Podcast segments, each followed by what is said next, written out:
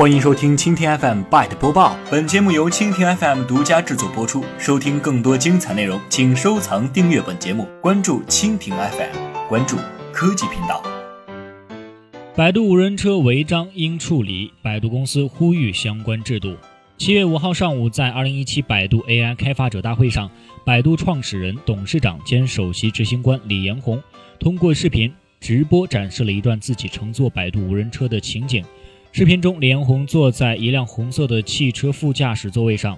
视频中的驾驶座位有驾驶员，但驾驶员的手并未放在方向盘上，全程均由智能驾驶汽车自行行驶。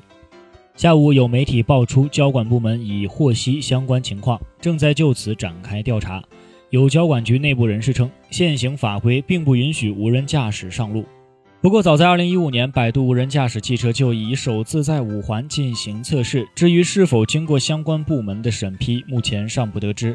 有观点指出，无论现行法规是否允许无人车上路，百度无人车在行驶过程中也涉及一系列违章行为，包括。实线变道、驾驶员双手长时间脱离方向盘、限行日上路等。那么，本次百度无人车上路的违章行为应该如何进行处罚呢？从法律角度上来说，应该处罚行为人。由于百度无人车上路是研发无人车的公司的行为，因此应该处罚百度公司。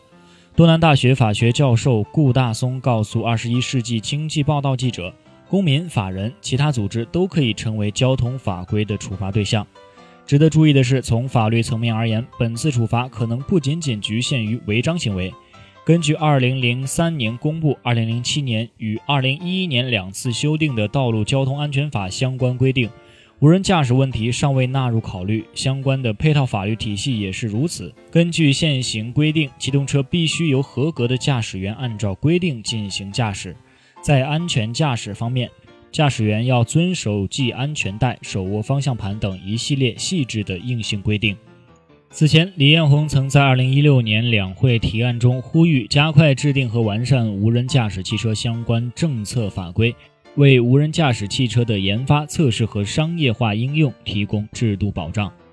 好的，以上就是今天的 Byte 播报，更多的精彩内容尽在蜻蜓 FM。